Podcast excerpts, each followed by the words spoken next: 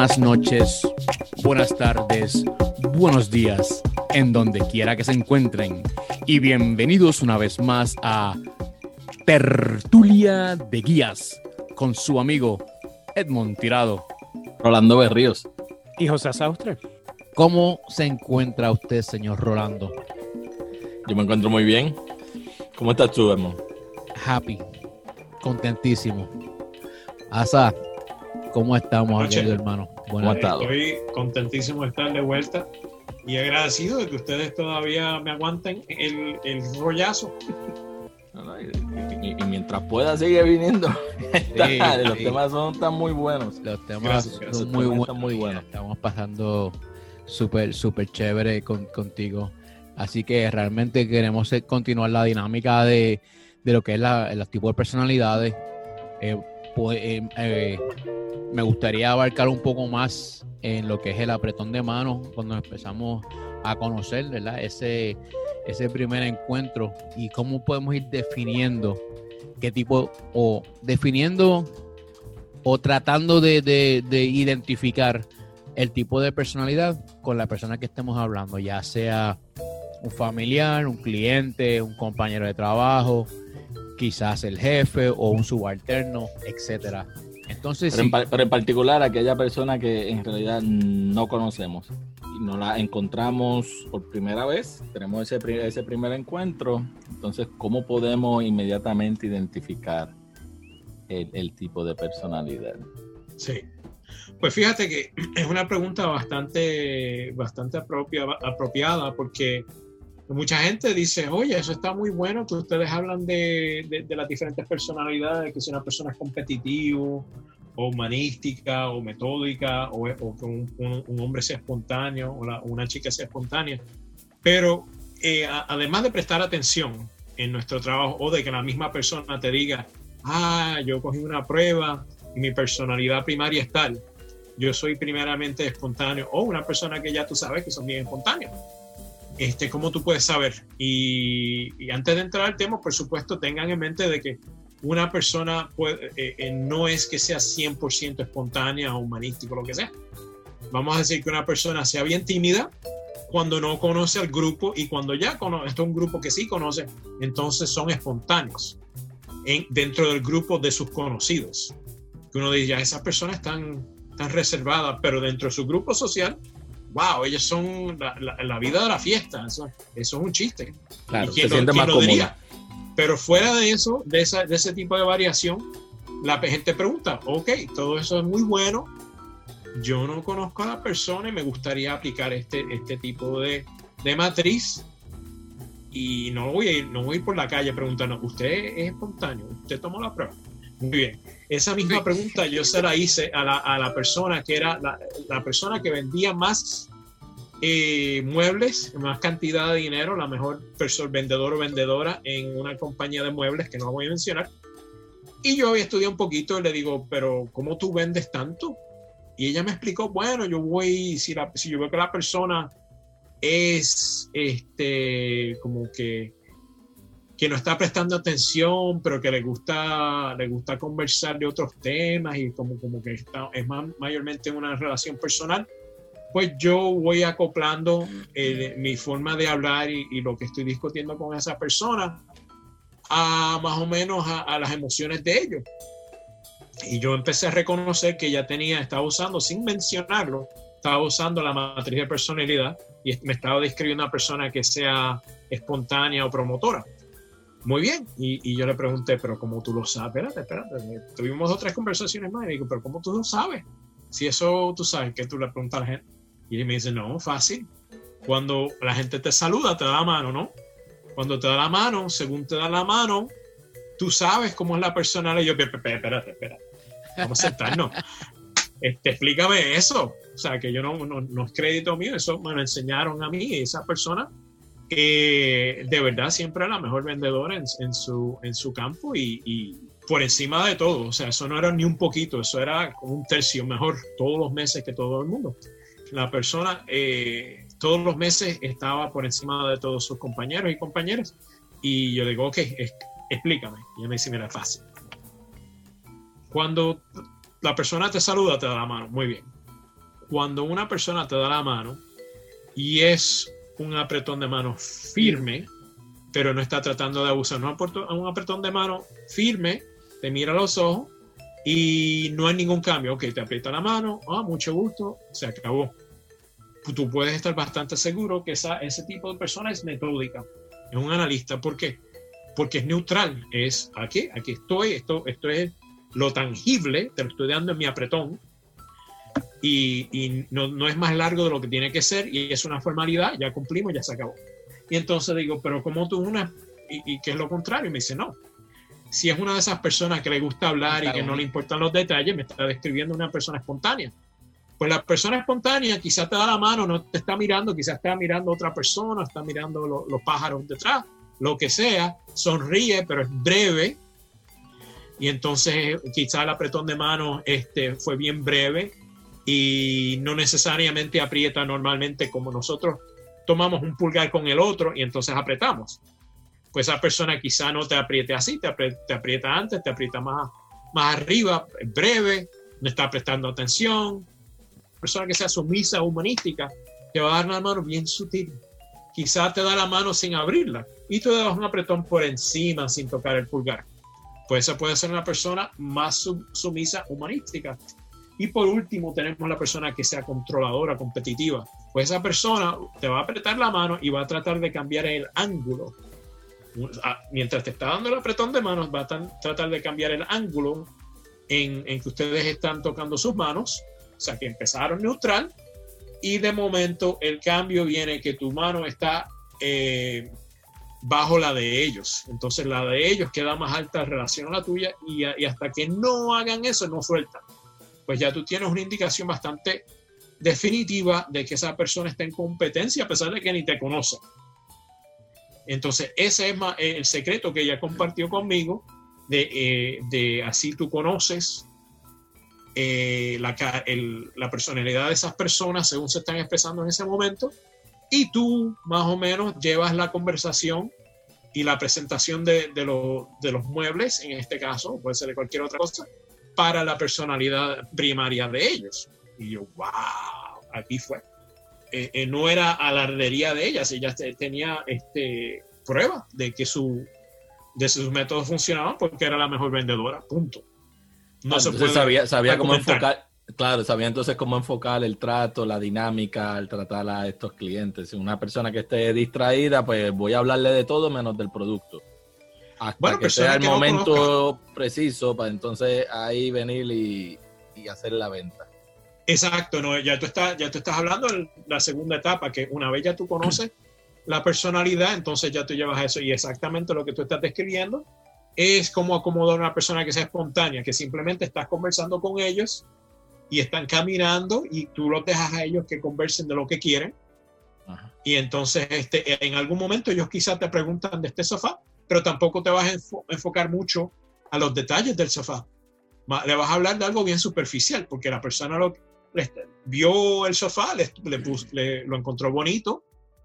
Ah, te va a preguntar, ¿y este sofá lo tienen? Y tú dices que sí. Vienen otros colores, sí o no, pero es diferente con una persona espontánea que te va a preguntar en el momento, ¿le gustó el sofá?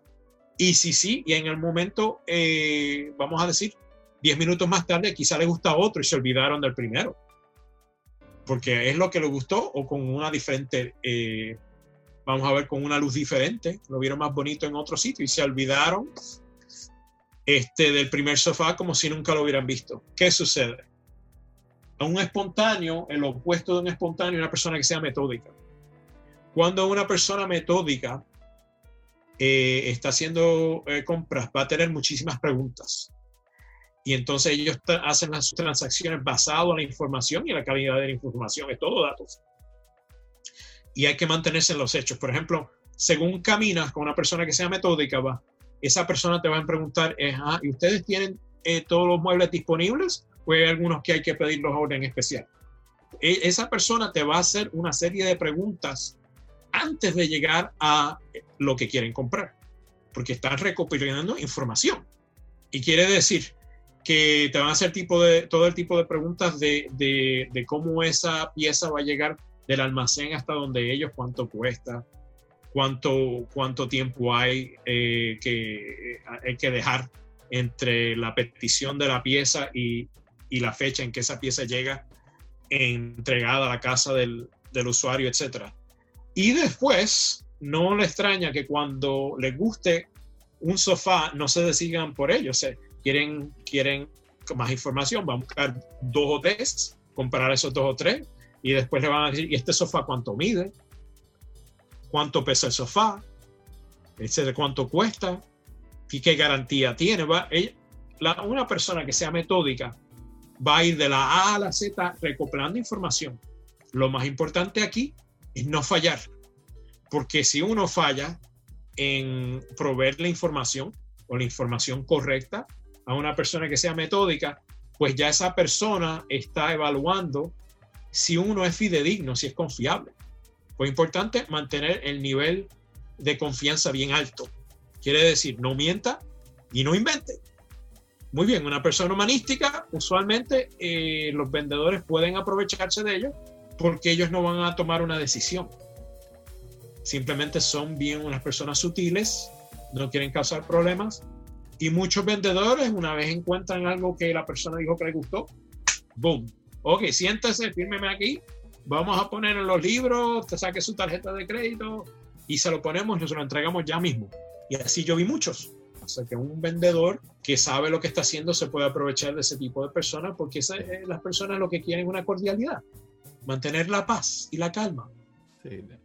Y, eh, evitan la confrontación. Exacto, quieren evitar la confrontación eh, eh, si llega a eso. Y y lo contrario, por supuesto, una persona competitiva, que entonces esa persona es la persona que va a llevar la contraria o que está tratando de buscar eh, algún, algún pretexto para romper el trato.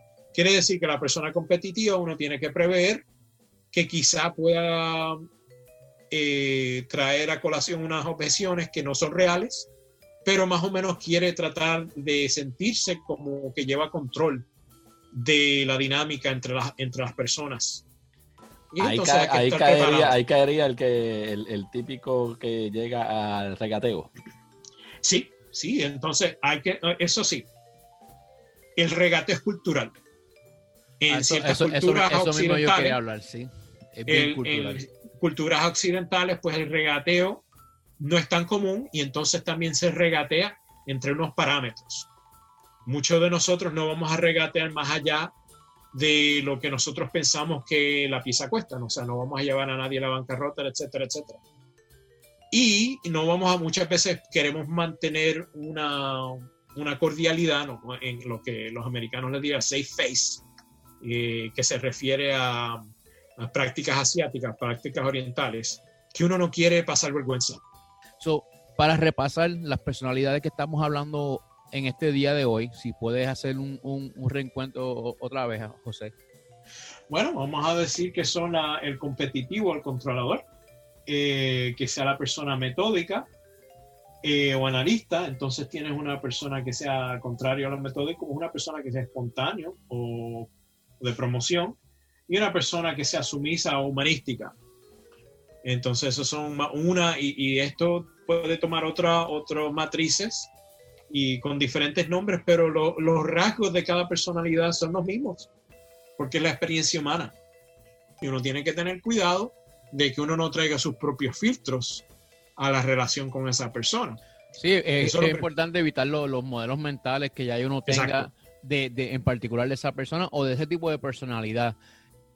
volviendo al tema del saludo de mano, volviendo a ese reporte inicial, si la persona te pone la mano arriba, pues yo pienso ya que, ok, este ya quiere llevar la, la como decimos en buen, en buen ponceño, ya quiere llevar la batuta de la, de, la sección. Y muchas veces uno puede cederle, sí, usted coja la batuta y, deje y, utilice las mismas palabras para poder negociar con esta persona. Si estamos hablando en, cuestión de negociando de, eh, en, una venta o estamos negociando en una relación con la, con, la pareja o con los niños o, alguna circunstancia que esté pasando, tú muchas veces puedes utilizar ese mismo método para poder usar a tu ventaja, ¿no? Y, pero desde el punto de vista de, líderes, pues muchas veces, pues usted quería la batuta, pues entonces vamos a darle una tarea a, este, a este eh, compañero de equipo o, a este subalterno para que se sienta empoderado. Como Rolando y yo la otra vez estuvimos hablando en el, otro, episodio que hablamos del empoderamiento a, los, subalternos, pues es una buena, manera de cómo utilizar este tipo de reconocimiento de, personalidad, de, establecer una buena conexión inicial con las personas. Algo que yo uso mucho, el acronismo de FORM. Entonces, especialmente de primera intención, cuando estoy tratando de conectar con una persona, a mí me gusta utilizar el acronismo FORM. F-O-R-M. FORM. La F, familia. La O, ocupación. La e, eh, R, eh, recreación, y la M, mensaje. Me explico. Si yo estoy hablando con alguien, yo pregunto por la familia, ¿qué tal? ¿De dónde tú eres? Y ahí tú más o menos vas, buscando una, una, relación. Lo otro, ocupación. Todo el mundo es muy orgulloso de decir, yo trabajo en tal empresa o no puedo ni hablarte de esta empresa porque la detesto, ¿verdad? Es Pero igualmente lo van a decir. Exacto. o una, o, le encanta o no le encanta tanto. O están por estar o, te dicen su, bueno, estoy aquí por esto. Eh, y para seguir la recreación, pues, ¿qué, te gusta? Ah, mira, a mí me gusta el mountain bike. Pues mira, yo no sé mucho de mountain bike, pero yo hago hiking. Entonces ya podemos ir hablando. O mira qué chévere, siempre me he interesado entrar a la, cuestión esta del, mountain bike. Cuéntame cómo... Esa es la mejor pregunta. cuéntame un poco más al respecto. Entonces yo siempre le, le incito, ¿verdad? Que, a que la persona me hable, porque así yo aprendo más de ellos, mientras más aprendo de ellos, pues entonces mejor yo entiendo que yo puedo conectar. Así. uno quiere activar esos sentidos para eh, motivar una, reacción de parte de la persona que en este caso sería el cliente, para que entonces se sienta a gusto y se pueda eh, relacionar mejor. Exacto. Yo, yo diría que estamos realineando y, lo, que no, lo que queremos hacer una, una interacción que sea más, más cómoda y, más natural entre las personas. No es que tengamos ningún tipo de, de motivos nefarios ni nada por el estilo, simplemente vamos a facilitar la comunicación en la forma que es más natural y más cómoda eh, para la persona, tan sencillo como eso. Si uno sabe que una persona este, le agrada eh, algo en particular, ¿por qué no hacerlo? Claro, y de eso se trata. O sea, eh, cuando, mira, a veces mucho, yo pienso que el ser humano es súper egoísta. Entonces, muchas veces pecamos, y yo me incluyo, pecamos de ser egoísta porque todo el tiempo es yo, yo, yo, yo, yo. Y no estamos acomodándonos para, para la otra persona. ¿Por qué no mejor decir, la, relación va a ser mejor si tú estás eh, trabajando para, eh, dándole servicio a esta persona, le estás dando, lo estás acomodando para que estén, eh, no sé, como del inglés accommodating, pero como se diría, le estamos eh, ayudando a que esta persona se sienta mejor. no, es, no es sobre nosotros la conversación, es la persona que estamos hablando. O sea, si yo pienso, si yo trato de, ser mejor contigo, quizás en, en retorno tú vas a ser bueno conmigo porque te estás sintiendo cómodo. Entonces, lo mismo ocurre cuando estamos bregando con gente en el, lidiando, gente en nuestros equipos, que hay veces que no es que vamos a, darle todo en, bandeja de plata, porque también hay que trabajar, pero cuando nos preocupamos por ellos, ellos pueden entender que, se están preguntando. En el caso de este cliente, eh, no importa cuán mucho te, te guste ese sofá, lo que importa es cuánto mucho le va a gustar el sofá a este cliente tuyo a base de ese análisis inicial que se hizo. Es una persona quizás más, más de, que le gusta escuchar, e, ese tipo, ese tipo de cosas. Entonces, yo lo que entiendo, ahora que hablaste de comunicación, eh, a Saustre ahorita, a mí me gustaría darle otra, otro dato. Digo, yo no soy científico ni nada, pero estudios han revelado que la comunicación, primero, muchas veces pensamos que es solamente sonido, la comunicación, comunicación realmente es verbal. Entonces, un 7% de lo que de la conversación son es basado en, las palabras, es la conciencia, es, el contenido, que muchas veces como tú dijiste, tú vas caminando y la persona está pendiente a lo que está pasando alrededor, la música y demás.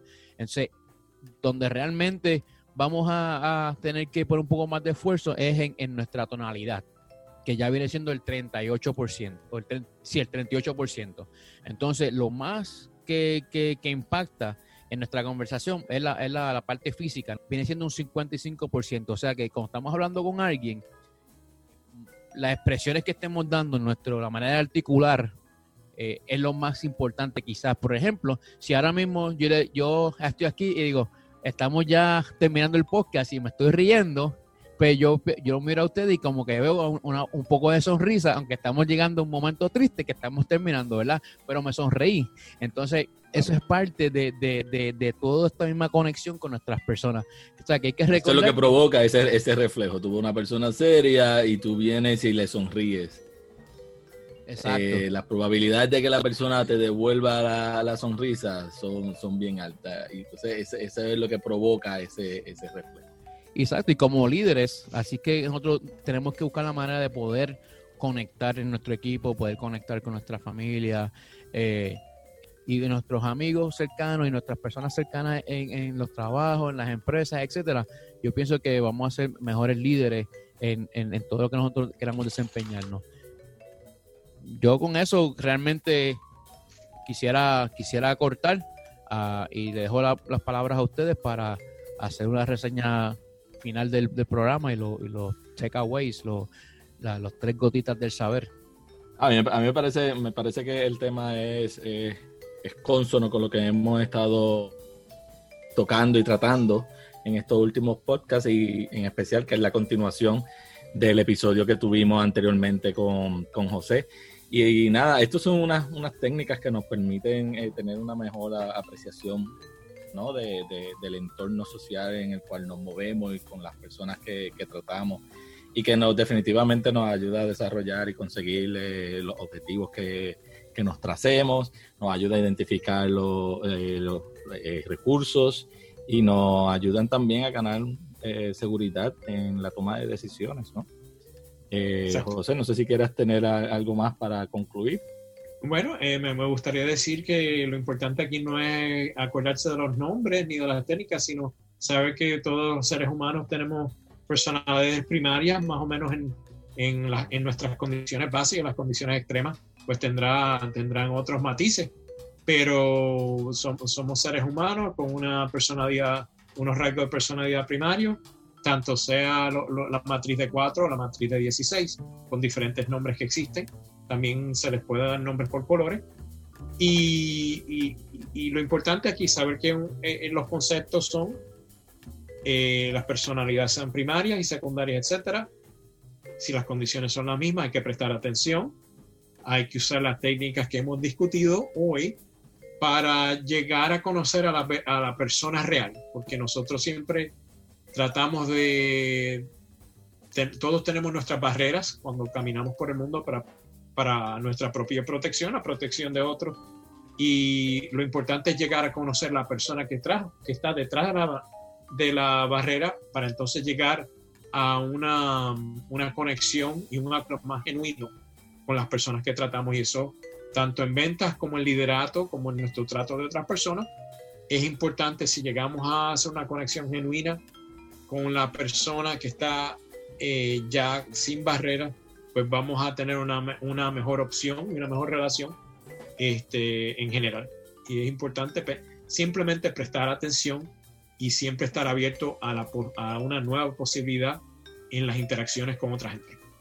Bueno, yo pienso que eh, como todo, todo llega a su fin por el momento, así que estaremos retornando y revisitando este, estos temas con nuestro querido hermano Asaustre, José Asaustre, y nos pueden ver en nuestra página web que es eh, Redcon One Leadership, Redcon One Leadership, eh, R-E-D-C-O-N 1 Leadership en inglés y ahí estaremos eh, poniendo más, estamos con nuestros podcasts y nuestros blogs y mucha más información. Así que nos pueden encontrar por ahí. Yo solamente eh, quiero terminar, como dijo La parte de saber llegar y demás y yo le, voy a regalar un proverbio yoruba que dice, no es llegar, sino saber llegar. Y con eso, mi gente, nos despedimos. Hasta la próxima. Buenas noches.